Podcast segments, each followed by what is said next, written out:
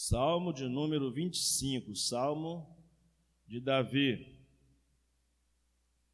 A ti, Senhor, eleva minha alma. Deus meu, em ti confio. Não seja eu envergonhado e nem exultem sobre mim os meus inimigos. Com efeito, dos que em ti esperam, nem ninguém será envergonhado. Envergonhados serão os que sem causa procedem traiçoeiramente. Faze-me, Senhor, conhecer os teus caminhos e ensina-me as tuas veredas. Guia-me na tua verdade e ensina-me, pois tu és o Deus da minha salvação, em quem eu espero todo dia. Lembra-te, Senhor, das tuas misericórdias e das tuas bondades que são desde a eternidade.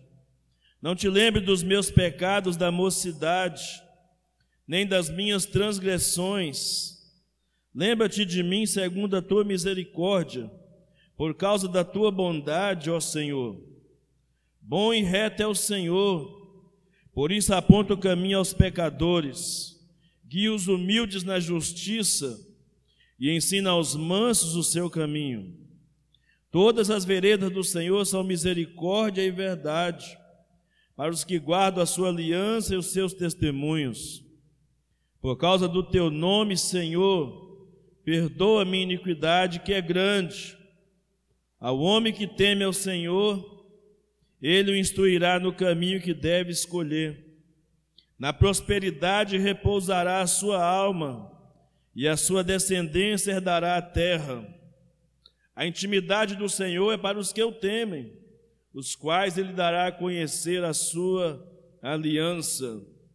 E os meus olhos se elevam continuamente ao Senhor, pois ele me tirará os pés do laço. Volta-te para mim, tem compaixão, porque estou sozinho e aflito. Alivia minhas tribulações do coração e tira-me das minhas angústias. Considera as minhas aflições e o meu sofrimento, e perdoa todos os meus pecados.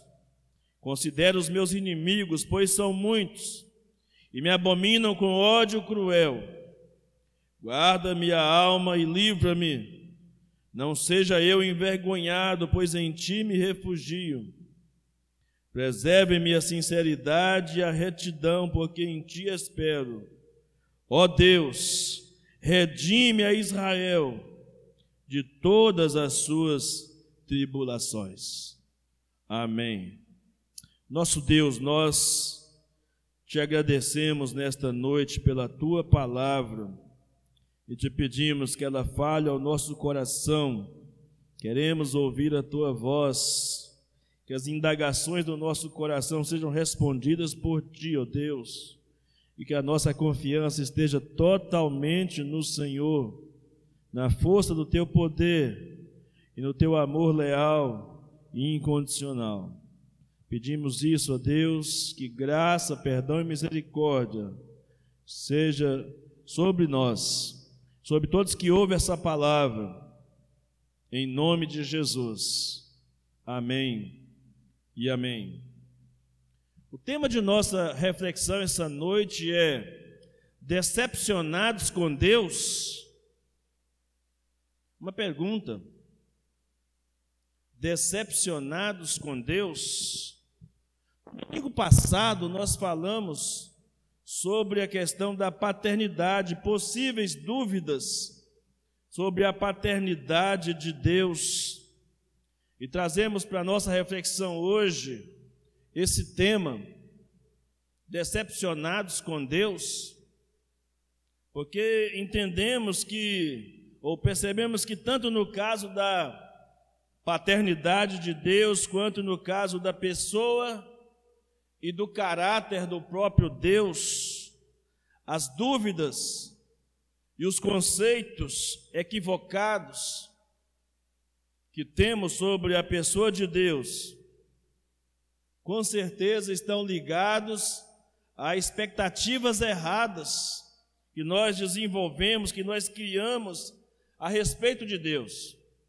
crenças equivocadas que adquirimos ao longo da vida sobre Deus, é que nos leva a ficar decepcionados com Deus, de um Deus que não atende os nossos desejos, de um Deus que não atende os nossos caprichos, nossas vontades, como nós gostaríamos que Ele atendesse, de um Deus soberano que é soberano e que ao mesmo tempo que está tão longe, também se dispõe a se relacionar conosco como seus filhos. São os conceitos de transcendência e de imanência que nós desenvolvemos. Deus de perto e Deus de longe. Deus de longe e Deus de perto. Quais são as suas percepções sobre Deus? Quais são as observações ou qual é o sentimento que você tem a respeito de Deus? no seu dia a dia, no seu relacionamento com Ele, na sua caminhada de fé. Porque esse Deus que é de longe e de perto, é um Deus que não pode ser manipulado pela criatura. Não, não pode. Por isso que o homem cria ídolos numa tentativa de manipular a divindade. Você já se sentiu alguma vez decepcionado com Deus? Seja sincero. Você já se, já se sentiu decepcionado com Deus e teve coragem de assumir isso diante de Deus? Talvez o maior indicador da decepção com Deus seja a desesperança. Talvez o maior indicador de decepção seja a desesperança. E a desesperança talvez seja a principal causa de ansiedade e de depressão nas pessoas de um modo geral, e segundo os especialistas, a, a depressão é um transtorno mental, é o transtorno mental mais associado ao suicídio. E a depressão ela é um tanto quanto niveladora, pois ela atinge todas as pessoas de todas as idades, de todas as classes é, sociais, de todas as famílias. A gente percebe com mais nitidez nos adultos, mas atinge idosos, adultos, jovens, crianças, adolescentes. Isso tem preocupado muito as autoridades médicas, as autoridades de saúde física e mental, a ponto do Centro de Valorização da Vida, chamado CVV, juntamente ou em parceria com o Conselho Federal de Medicina e também com a Associação Brasileira de Psiquiatria, a criarem uma campanha de prevenção ao suicídio no mês de setembro, famoso, né? Setembro Amarelo.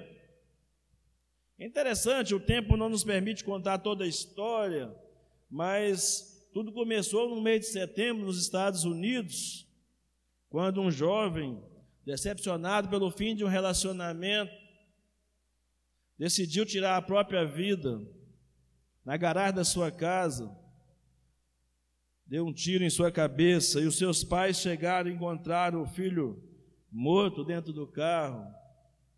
Os seus amigos jovens, adolescentes, totalmente atordoados por aquele acontecimento, como poderia um jovem que aparentemente era tão feliz, tão realizado, de repente acabar com a própria vida?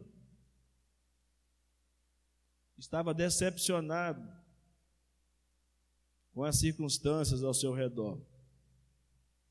Então dizem, ou diz a história que no velório daquele rapaz, os que participaram daquele velório colocaram 500 fitazinhas amarelas no caixão, com os seguintes dizeres: Precisa de ajuda? Conte conosco. Você pode contar comigo. Isso originou-se essa campanha no mês de setembro amarelo, segundo alguns historiadores. Mas por quê? Mas por que as pessoas entram numa escalada de desesperança que podem redundar na depressão e até na morte, no suicídio?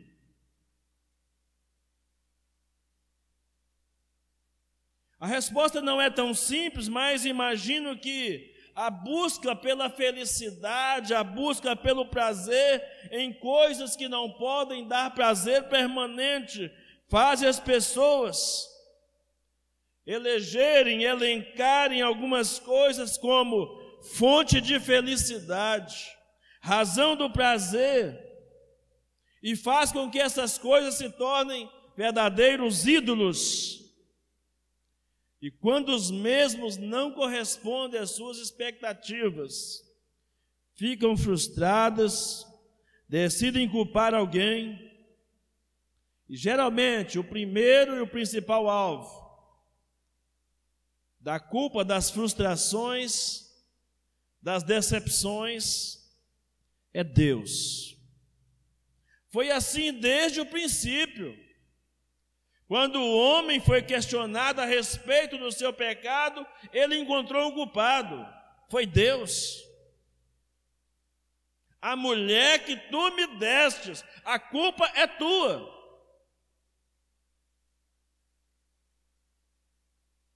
A culpa é tua.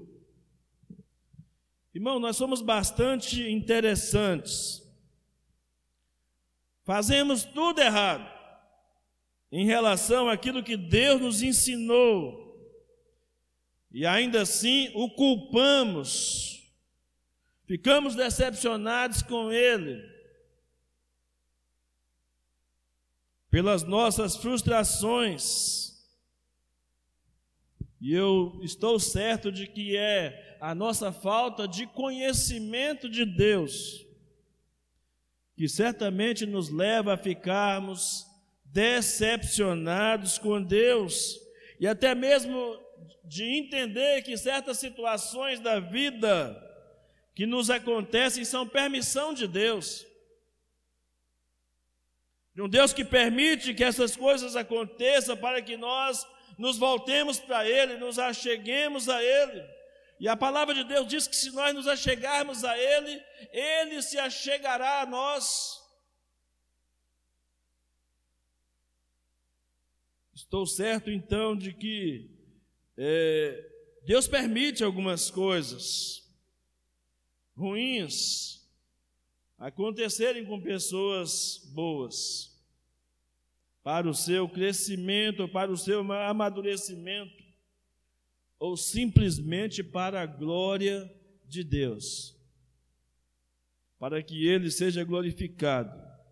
Mas nós, o que fazemos? Decidimos caminhar noutro caminho, noutra direção, num caminho de rebeldia, num caminho de vitimismo, tentando achar os culpados ou o culpado pelos nossos fracassos. E aí é mais fácil, aparentemente, para as pessoas é mais fácil culpar a Deus. É mais fácil decepcionar-se com Deus. Aparentemente. Agora, como toda essa decepção e essa desesperança pode se instalar numa pessoa? Todas as pessoas do mundo passam por problemas, passam por situações difíceis, por adversidades, por perdas, por sofrimentos, por decepções. O que muda de uma pessoa para outra está relacionado a três coisas. Primeiro, a visão que se tem de Deus. Segundo, a visão que você tem de si mesmo. Terceiro, a visão de mundo que você tem. Ou seja, a, a ideia que você tem de encarar a vida, como que você encara a vida? O que nós chamamos de cosmovisão, a visão de mundo que você tem. No entanto, há pessoas que, pelo histórico de lutas, de dores, de sofrimentos, de uma condição limitadora, incapacitante do seu próprio corpo, da sua própria saúde, de um ambiente não saudável na família, no trabalho. A pessoa que às vezes decide, decide isolar-se, viver uma vida de solidão, de tristezas, sem expectativas de dias melhores. Então, a essas pessoas, a desesperança vem acompanhada de ansiedade, de depressão, sensação de vazio, perda de sentido para a vida, perda de interesse e de prazer, agitação, irritabilidade, decepção, que sintomas que muitas vezes são potencializados, que podem levar uma pessoa à morte, seja ela física ou espiritual. decepcionado com Deus. Irmãos, até mesmo Jó, até mesmo Jó, que a Bíblia diz, que a Bíblia descreve como homem sincero, reto, temente a Deus e que se desvia do mal, passou por uma crise de desesperança, quem sabe até decepcionado com Deus após perder os filhos, os bens, a saúde, as boas amizades e o bom senso da mulher, da esposa. Isso afundou Jó num lamaçal terrível de frustrações que o seduziu com mentiras de desejos de morte. O capítulo 3 de Jó, irmão, não sei se quantas vezes você já leu, releu e prestou atenção no capítulo 3 de Jó.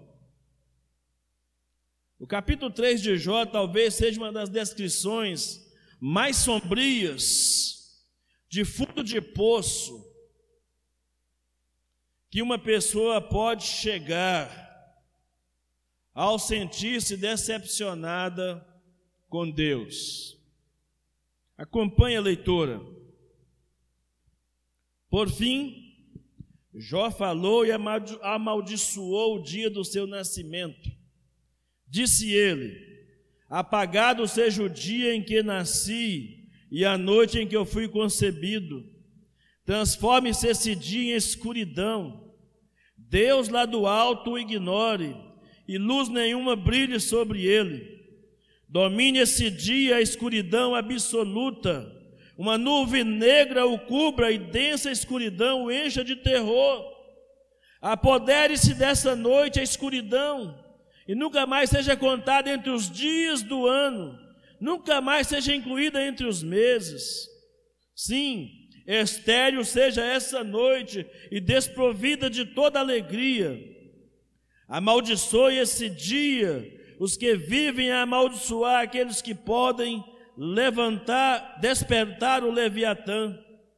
Escureçam-se suas estrelas matutinas. Espere o dia pela luz, mas em vão, e jamais vejo a luz do amanhecer. Amaldiçoado seja esse dia por não fechar o ventre da minha mãe por permitir que eu nascesse para presenciar todo este sofrimento. Por que, que eu não nasci morto? Por que, que eu não morri ao sair do ventre? Por que, que me deitaram no colo da minha mãe? Por que, que ela me amamentou nos seus seios? Se eu tivesse morrido ao nascer, agora estaria em paz. Sim, dormiria e repousaria. Descansaria com os reis da terra e seus conselheiros, cujos edifícios agora estão em ruínas. Descansarias com os príncipes ricos em ouro, cujos palácios eram cheios de prata. Por que não me sepultaram como uma criança que nasceu morta, ou como um bebê que nunca viu a luz? Pois na morte os perversos já não causam problemas, e os cansados repousam. Até mesmo os cativos encontram sossego nela, onde não há capatazes para ameaçá-los. Os ricos e os pobres estão ali, e o escravo se vê livre de seu senhor. Por que conceder luz aos miseráveis e vida aos amargurados? Anseiam pela morte e ela não vem cavam à procura dela mais que os tesouros ocultos. Enchem-se de alegria quando enfim morrem e exultam e chegam ao túmulo.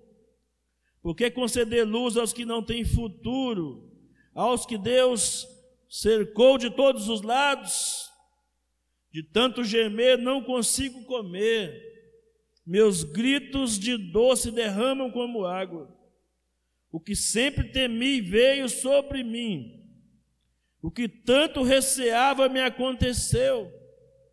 Não tenho paz nem sossego. Não tenho descanso.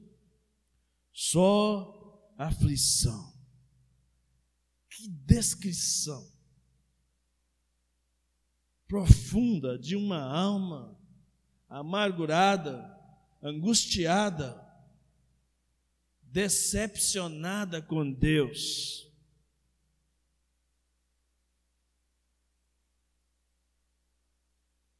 Talvez você não tenha, não tenha tido coragem algum dia de assumir, mas Jó não teve medo de assumir a emoção e o sentimento do seu coração naquela hora. No entanto, esse mesmo Jó, um pouco mais adiante, vai dizer: Porque eu sei que o meu redentor vive, e por fim se levantará sobre a terra, e depois de consumida a minha pele, ainda em minha carne verei a Deus. Aleluias. Jó 19, verso 25 e 26. Jó sai de um quadro de desesperança e decepção com Deus para um quadro de total confiança na absoluta soberania de Deus e na sua necessidade imensa de conhecê-lo cada vez mais. Veja o que, que Jó diz, ainda mais, no capítulo 42. Vou usar os versículos de 1 a 4 na versão a mensagem, o versículo 5 na versão NVT, e volto à versão mensagem no versículo 6. Jó 42, de 1 a 6. Jó respondeu ao Eterno: Estou convencido tudo, tu podes fazer tudo, qualquer coisa, nada, nem ninguém pode frustrar os teus planos. Tu perguntastes: quem é este ignorante que critica meus propósitos e nada sabe? Admito, fui eu. Falei sobre coisas além da minha compreensão e fiz pouco das maravilhas que estão acima do meu entendimento. Tu me dissestes: tenho algumas perguntas para você e quero respostas diretas. Verso 5: Antes eu só te conhecia de ouvir falar. Agora eu te vi com os meus próprios olhos. Verso 6. Por isso retiro tudo que eu disse. Sou um miserável e me arrependo profundamente. Perdoa-me. Que virada! Sensacional! Que virada extraordinária na vida de um homem que estava completamente decepcionado com Deus, que não tinha resposta para as coisas que estavam lhe acontecendo. Mas que, no entanto, reconhece a sua incapacidade, a sua incompetência de questionar a Deus os seus atos, os seus planos, os seus propósitos.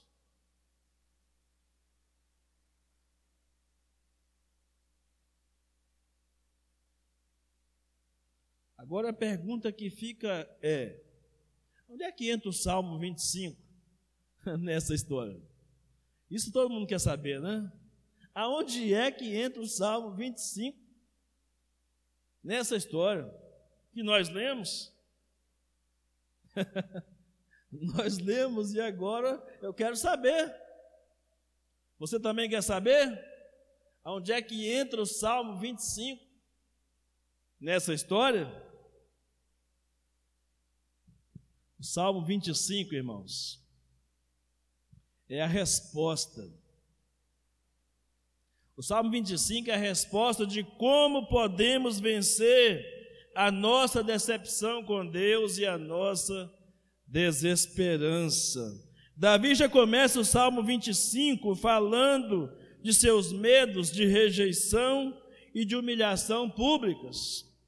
O verso 1, do verso 1 ao verso 3, ele diz: Senhor, a ti te entrego a minha vida, confio em ti, meu Deus. Não permitas que eu seja envergonhado, nem que os meus inimigos se alegrem com a minha derrota, porque quem confia em ti jamais será envergonhado, mas os que buscam enganar o próximo serão envergonhados. Um comentarista chamado James Montgomery Boyce fala que a vergonha da qual Davi está receoso aqui, é aquela vergonha do tipo que descreve um sentimento de embaraço, de ter sido. É, não é aquela vergonha do tipo de alguém que sente a vergonha de um embaraço por ter sido flagrado fazendo ou dizendo alguma coisa indevida. Não, não é isso que Davi está dizendo aqui. O sentimento de Davi aqui exposto, o medo, o receio, a, é, a humilhação, é o medo de ser humilhado publicamente, de ser desprezado, de ser rejeitado, de ser perseguido. Veja bem, irmãos, um homem tão guerreiro, tão corajoso, tão forte como Davi, de repente se sente encurralado, ameaçado e com medo. O verso 2 revela essa preocupação de Davi. Aliás, o final do, é o, é o final do verso 2, exatamente. Não permitas que eu seja envergonhado, nem que os meus inimigos se alegrem com a minha derrota.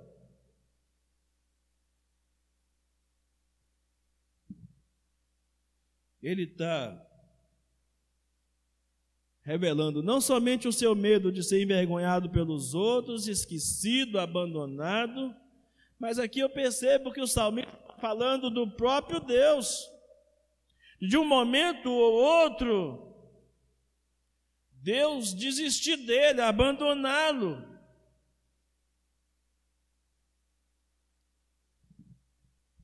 Imagine você colocando toda a sua esperança em Deus para esta vida e para a próxima vida. E de repente você é tomado por um sentimento de medo, medo da morte, medo da vida, medo das derrotas, das frustrações, medo de não conseguir cumprir o propósito de Deus para a sua vida. De repente você é tomado por uma série de medos assim.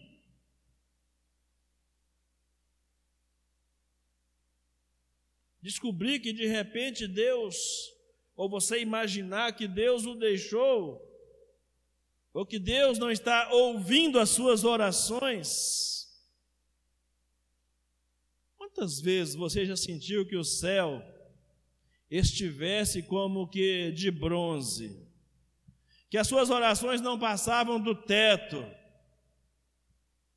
Que as suas orações não estavam alcançando o coração de Deus, a sala do trono, não estava tendo acesso à sala do trono? Essa sensação que eu percebo em Davi aqui, isso é embaraçoso, isso é devastador. Imagina que era devastador para Davi, imagine para nós. Sujeito às mesmas paixões, às mesmas falhas, às mesmas limitações, com as mesmas, as mesmas deficiências. Mas Davi conhece o seu Deus, irmãos. Apesar de tudo isso, Davi conhece o seu Deus e sabe que pode colocar nele a sua esperança. Ele sabe que o seu Deus, mesmo sendo tomado por esse sentimento de repente de abandono e de decepção ao mesmo tempo, Davi sabe que pode confiar no seu Deus, pois ele afirma no, versículo 3: Quem confia no Senhor jamais será envergonhado. Aleluias! Quem confia no Senhor jamais será envergonhado. E o apóstolo Paulo teve essa mesma, essa mesma percepção, irmãos. Em Romanos capítulo 5, versículo 5, o apóstolo Paulo fez essa declaração poderosíssima. Ele diz: E essa esperança não nos decepcionará, pois sabemos quanto Deus nos ama, uma vez que Ele nos deu o seu Espírito Santo para nos encher o coração com o seu amor, esperança que não decepciona. Mas uma pergunta inquietante no Salmo 25 é a seguinte: por que que Davi, maduro na fé,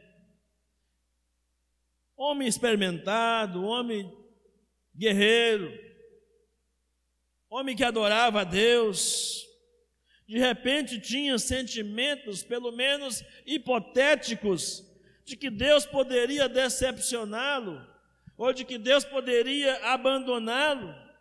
Como assim?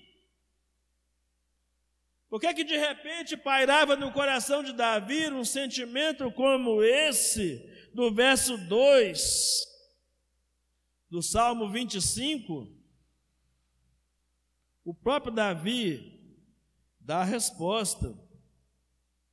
Ora, se ele diz isso é porque acreditava que, embora conhecesse a Deus, alguns fatores externos internos poderia deixá-lo, deixar Davi vulnerável diante de Deus e dar razões para Deus puni-lo, dar razões para Deus abandoná-lo, esquecê-lo. E no Salmo 25, Davi deixa claro pelo menos dois desses fatores. O primeiro deles, os seus inimigos. Ele menciona os seus inimigos três vezes, no verso 2, no verso 15 e no verso 19, Davi fala: Meus inimigos de repente podem me fazer perder a rota, perder o caminho, perder a direção. Ele diz: Livra meus pés das armadilhas dos meus inimigos. No verso 19, na sua oração final, ele é dramático. Ele diz: Senhor, vê quantos inimigos que eu, de, que eu tenho. Vê a, cru, a crueldade deles para comigo. É como se Davi estivesse dizendo: Deus, o senhor está vendo isso, não é possível. Que o senhor não está enxergando esse quadro, essa situação. Mas para mim, pessoalmente, pior do que os inimigos externos, o que atormentava mais Davi eram os inimigos internos, as suas próprias iniquidades. O verso 7 e o verso 18, ele fala isso para Deus. No verso 7 ele diz: Não te lembres dos pecados e da rebeldia da minha juventude Lembra-te de mim segundo o teu amor, pois és misericordioso, ó Senhor. No verso 18 ele diz: Atenta para a minha dor e para o meu sofrimento, perdoa todos os meus pecados. Irmãos, ouvintes, amigos dessa palavra, sejamos honestos. Os medos de Davi são nossos medos também. Os medos de Davi são nossos medos também. De vez em quando perguntamos, eu pergunto, como poderia me amar, Senhor? Como é que o Senhor poderia amar? Como é que o Senhor poderia ouvir um pecador como eu?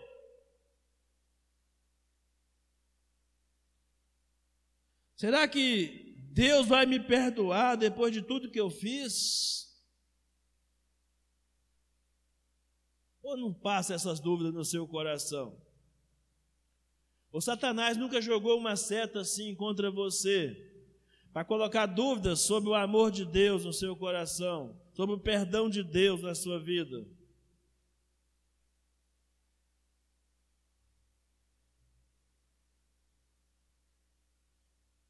Qual a possibilidade de Deus abençoar uma pessoa como eu? Sabendo quem eu sou. Qual é a possibilidade?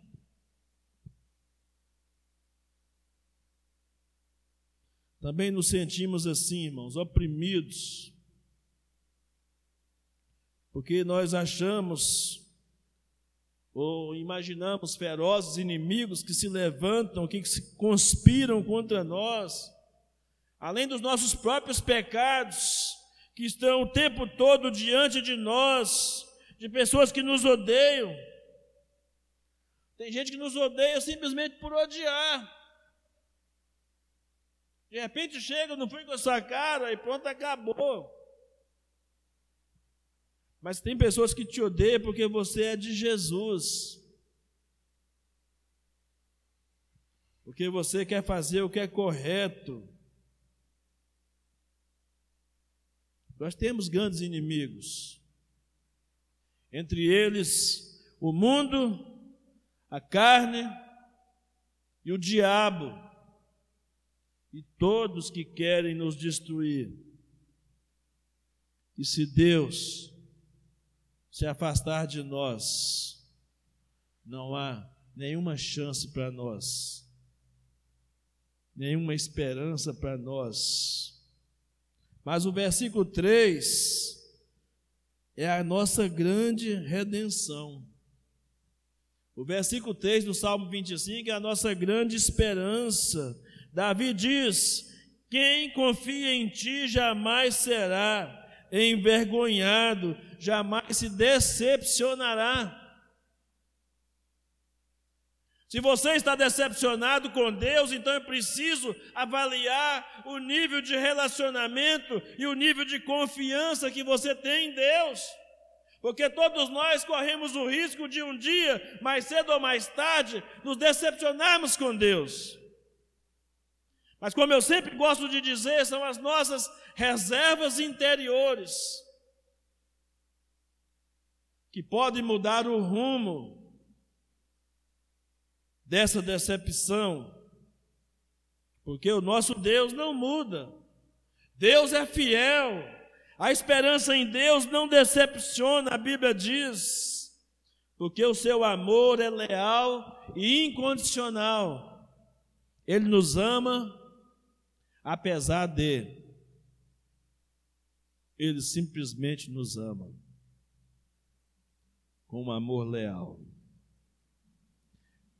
Como então vencer a decepção e a desesperança em Deus? Em primeiro lugar, aprendo com o salmista que o primeiro caminho para vencer a decepção é a obediência. Aprenda a obedecer a palavra de Deus. Quer vencer a decepção? Quer vencer a frustração? O sentimento de abandono? Obedeça a palavra de Deus. Diante da hipótese que passou pela cabeça de Davi, de um possível abandono de Deus, mesmo que as razões que ele alega não estavam em Deus, era nos seus inimigos e nos seus próprios pecados. Mesmo assim, Davi nos ensina que o primeiro caminho é o caminho da obediência. Ninguém pode se safar, ninguém pode se livrar desse sentimento de decepção e frustração, sem obedecer à palavra de Deus. Olha o que o salmista diz nos versos 4 e 5: Mostra-me o caminho certo, Senhor, ensina-me por onde eu devo andar, guia-me pelas veredas da tua verdade, e ensina-me, pois és o Deus que me salva. E em ti eu ponho minha esperança todo dia.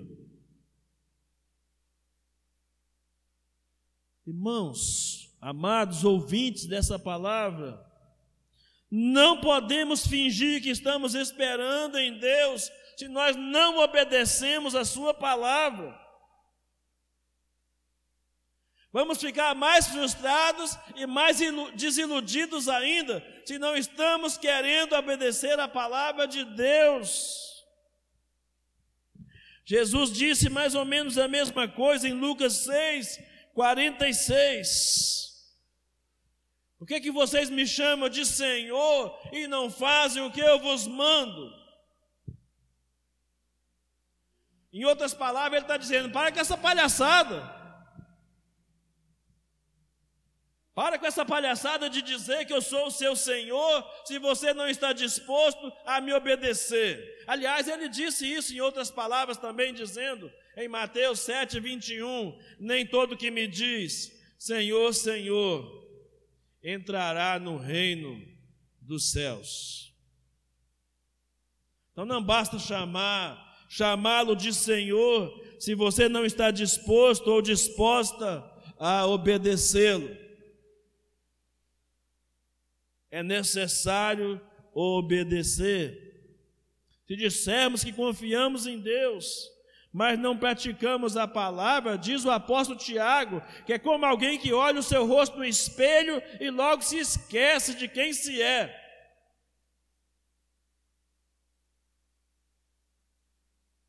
A Bíblia sempre nos orienta a não sermos só ouvintes, mas principalmente praticantes da palavra.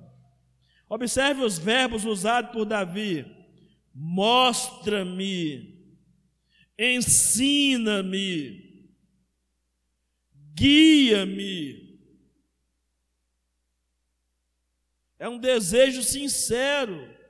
Simplesmente Davi está dizendo que nós precisamos, eu preciso, você precisa, nós precisamos da intervenção de Deus para nos mostrar o caminho, para nos ensinar o caminho e para nos guiar nesse caminho.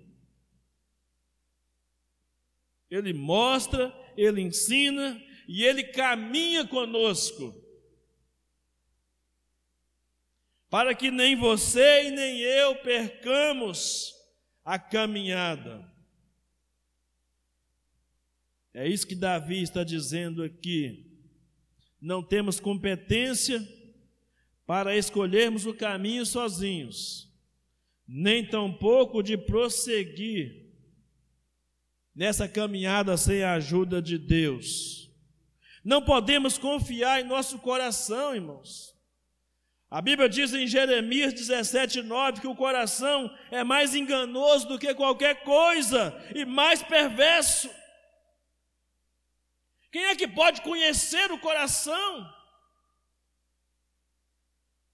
Jeremias 17, 9. Em Isaías 55, 8 e 9, Jesus, o Senhor diz: Meus pensamentos são muito diferentes dos seus, diz o Senhor, e os meus caminhos vão muito além dos seus caminhos, porque assim como os céus são mais altos do que a terra, meus caminhos são mais altos do que os seus caminhos, e os meus pensamentos mais altos que os seus pensamentos. Isaías 55, 8 e 9. Então, primeiro passo para vencer a decepção e a desesperança é obedecer. Obedeça, sem reservas. Deixa nada para trás. Nada para trás. Obedeça em tudo em tudo. A segunda coisa que eu aprendo com Davi, para vencer a decepção, eu preciso ter um coração arrependido. Vencemos a decepção e a desesperança com um coração arrependido. Lembra do Jó do capítulo 3? Totalmente decepcionado. Lembra do Jó do capítulo 42? Totalmente envergonhado e arrependido. Uma mudança radical, uma metanoia, uma mudança de mente, uma renovação do seu homem interior, tanto que eu e você precisamos para vencer as frustrações e as decepções, e mesmo que não assumamos publicamente, pairam em nosso coração a respeito de Deus as desconfianças que temos a respeito de Deus. Assim como Davi, que confessou seus pecados ao Senhor, o texto diz: não basta virar a página da sua vida, é preciso você arrepender-se dos seus pecados é preciso que você entenda, irmão, irmã, ouvinte dessa palavra, é preciso que você entenda que o que Deus chama de pecado é de fato pecado. Enquanto não cair essa ficha no seu coração, enquanto não cair essa ficha na sua mente, no seu eu interior, o que Deus chama de pecado é pecado. E não te resta outra alternativa a não ser abandonar, arrepender, começar a vida nova diante de Deus. Não tem outra alternativa. Sem arrependimento sincero, você vai viver numa montanha russa, de idas e vindas ao pecado sem se arrepender. Isso vai condicionar a sua mente a achar que o pecado é normal, que o pecado é natural. Mas o pecado não é nem normal e nem natural. O pecado é um desastre, o pecado é uma desgraça na vida do cristão.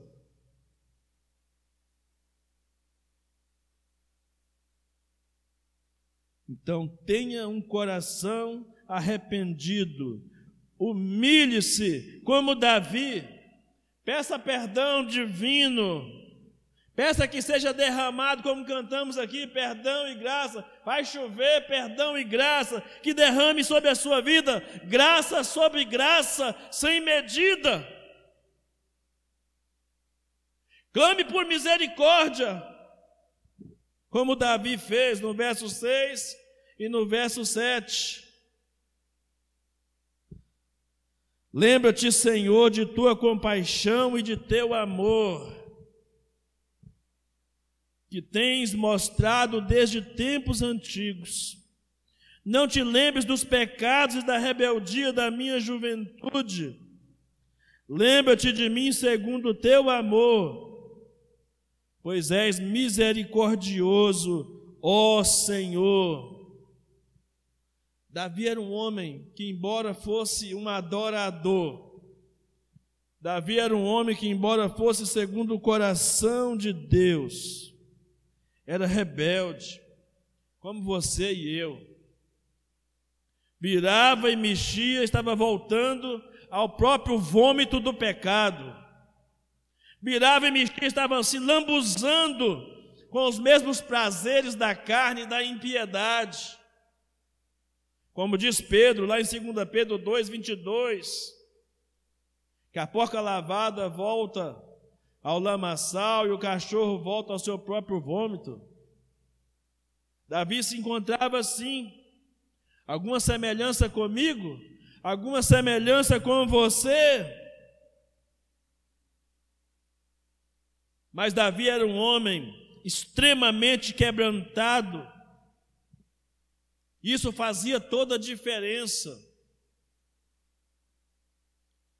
Eu fico imaginando que as decepções de Davi com Deus, na verdade, eram decepções consigo mesmo. Como uma pessoa que era tão era alvo de tão grande amor de Deus, continuava pecando contra o seu Deus. Afastando-se dos caminhos, dos caminhos desse Deus. Extremamente quebrantado, clamava por graça e perdão constantemente, porque Davi conhecia o seu próprio coração.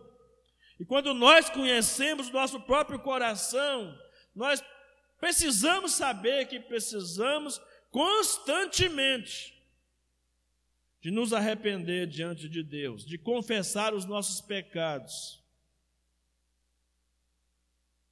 diante de Deus. Aquele Davi que às vezes se sentia tão impiedoso, impotente diante do tão impiedoso pecado, arrastando e fazendo pecar de novo e pecar de novo.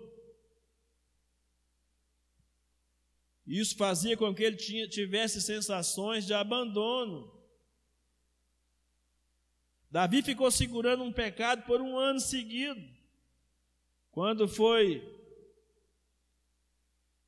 denunciado o seu adultério e o seu crime de homicídio, até ser confrontado pelo Senhor. Por isso, quem espera em Deus, precisa esperar discernindo os caminhos do Senhor com arrependimento sincero, recorrendo à graça, sendo perdoado e a, a graça perdoadora e transformadora do Pai, sentindo essa pressão, essa presença da graça na sua vida. Tanto que Davi, após confessar e orar, declara a bondade de Deus. A terceira coisa que aprendo com Davi, quem quer vencer a decepção, a frustração, a desesperança, precisa desenvolver temor no seu coração. Em Provérbios 1:7 a Bíblia diz: "O temor do Senhor é o princípio da sabedoria. Os tolos ou os loucos desprezam a sabedoria e o conhecimento." Aqui no Salmo 25, Davi nos ensina que quem coloca sua esperança em Deus deve esperar nele com temor, pois o temor nos livrará da arrogância, da ignorância. O temor nos livrará da estupidez de culpar a Deus pelos nossos fracassos. No verso 14 do Salmo 25, Davi diz: O segredo do Senhor é para os que o temem, e ele lhes fará saber o seu conserto, a sua aliança. Irmãos, o perdão que nós recebemos do Senhor, que experimentamos, quando colocamos nossa esperança e nossa confiança no Senhor, deve encher o nosso coração de temor e de reverência. A reverência, o temor, um temor reverente deve tomar conta do nosso coração, de modo que nós não, sinti, não nos sintamos à vontade com o pecado, que o pecado nos incomode. Que o estilo de vida que nós estamos levando nos incomode.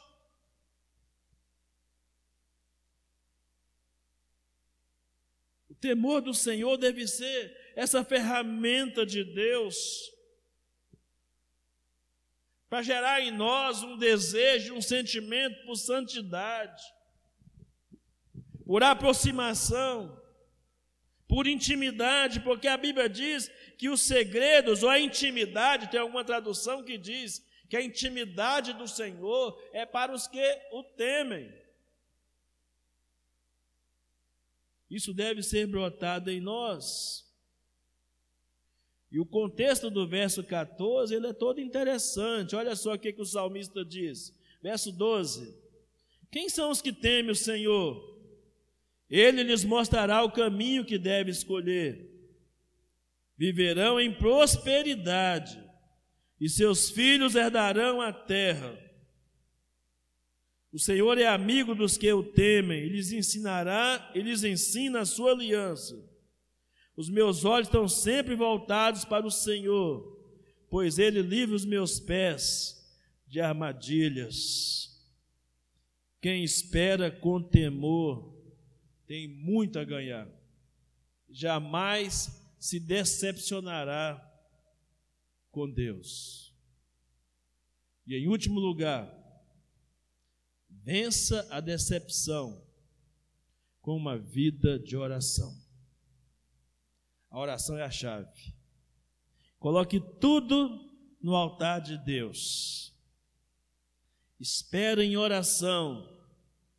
Davi começou clamando ao Senhor e volta a clamar aqui no final do Salmo 25. Ele apresenta sete pedidos para Deus. Sete pedidos muito específicos. Primeiro pedido: volta-te para mim e tem misericórdia. Segundo pedido: livra-me de toda a minha angústia. Terceiro pedido, atenta para minha dor e para meu sofrimento, perdoa todos os meus pecados. Quarto pedido, vê quantos inimigos tenho e a crueldade com que me rodeiam. Quinto pedido, protege minha vida e livra-me Sexto pedido: não permitas que eu seja envergonhado. E o sétimo, que a integridade e a retidão me guardem. É assim que Davi termina, irmãos. O que vocês acham? Deus ouvirá essa oração de Davi? Ou Deus vai deixar Davi sem resposta, em pé, diante do altar? Davi lá pedindo, clamando, buscando. Ele está pronto para ouvir, irmãos. O próprio Davi responde. Todas essas indagações, toda essa oração colocada diante de Deus, ele mesmo já havia respondido a isso. No verso 3, ele diz: Quem confia em ti jamais será envergonhado. Deus jamais deixará ou deixaria Davi em pé diante do altar. Deus jamais deixará você diante do altar sem resposta. Se humildemente, se quebrantado, você se voltar para Ele em obediência em arrependimento.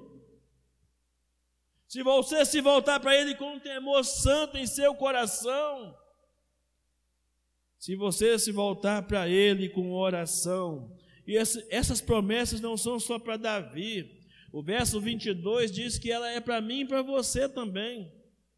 Olha o que ele diz: Ó oh Deus, resgata Israel de todas as suas angústias. Você é Israel de Deus, eu sou Israel de Deus. Davi estava orando para mim e para você também, por mim e por você também. Você e eu estamos incluídos nesse salmo, nessa oração, nessa súplica, nesse ensinamento de como não se decepcionar com Deus. Não crie expectativas erradas a respeito do seu Deus, porque a Bíblia diz que a esperança em Deus não decepciona. E esse último verso é uma abertura para todos os que conhecem o Senhor Jesus. Nunca conheceremos humilhação de sermos abandonados e rejeitados por Deus. A Bíblia diz em Romanos capítulo 8, 38 e 39, que nada nos separará do amor de Deus, nem os meus pecados, nem os seus pecados, nada nos separará do amor de Deus. No capítulo 9, versículo 33, o apóstolo Paulo diz: E a respeito, e a esse respeito as escrituras afirmam: Ponho em Sião uma pedra que os faz tropeçar, uma rocha que os faz cair, mas quem confiar nele jamais será envergonhado. Coloque sua confiança em Jesus. Jesus é a única esperança para mim e para você. Não há outro em quem colocar a nossa esperança. Ele jamais te decepcionará, nunca vai te abandonar. Por isso, amados irmãos, amadas irmãs, ouvintes dessa palavra, espera nele, obedecendo, conhecendo a Sua palavra. Espera nele arrependendo-se. Faça uma faxina no seu coração. Vê as coisas que estão atrapalhando o seu relacionamento com Deus. Faxina seu coração nessa noite, em nome de Jesus. Faxina seu coração enquanto você ouve essa palavra. Espera nele temendo, olhando para Jesus, o autor e consumador da nossa fé. Tema ao Senhor. Espera nele em oração. Saiba esperar, saiba confiar e saiba contentar-se em Deus. E que Deus nos ajude mesmo quando vierem as crises como aquelas que vieram sobre Jó, mas que nós tenhamos o mesmo desfecho que Jó teve. Sair de um coração decepcionado para um coração totalmente transformado pela graça de Deus. Amém? Vamos orar e agradecer a Deus por essa palavra nessa noite. Feche seus olhos, pede a Deus agora para falar para você exatamente o que precisa ser mudado no seu coração. As decepções, para que as decepções, as frustrações, tanto com Deus, tanto com os outros, consigo mesmo, fiquem para trás. Santo Deus e Eterno Pai, em nome de Jesus, quando de uma maneira tão arrebatadora, Tu nos atinge, nos alcança com essa palavra, ó Deus, tudo que nós te pedimos nesta noite é que essa palavra seja completamente transformadora, um divisor de águas em muitas coisas em nossas vidas, para que a gente pare de murmurar, pare de reclamar, pare de achar culpados, para que a gente descanse na tua soberania, no teu cuidado e no teu amor leal incondicional. Deus abençoe cada, cada pessoa que está ouvindo essa palavra nessa noite aqui no templo, naquelas que ainda vão ouvir pelas redes sociais. Ó Deus, abençoe essa palavra, esses corações, para que haja uma virada, para que haja uma mudança de vida, para que haja arrependimento, para que haja temor do Senhor, para que haja obediência, para que haja um estilo de vida que ore, que busque ao Senhor. Uma vida totalmente consagrada a Ti e transformada para o louvor da Tua glória, Pai.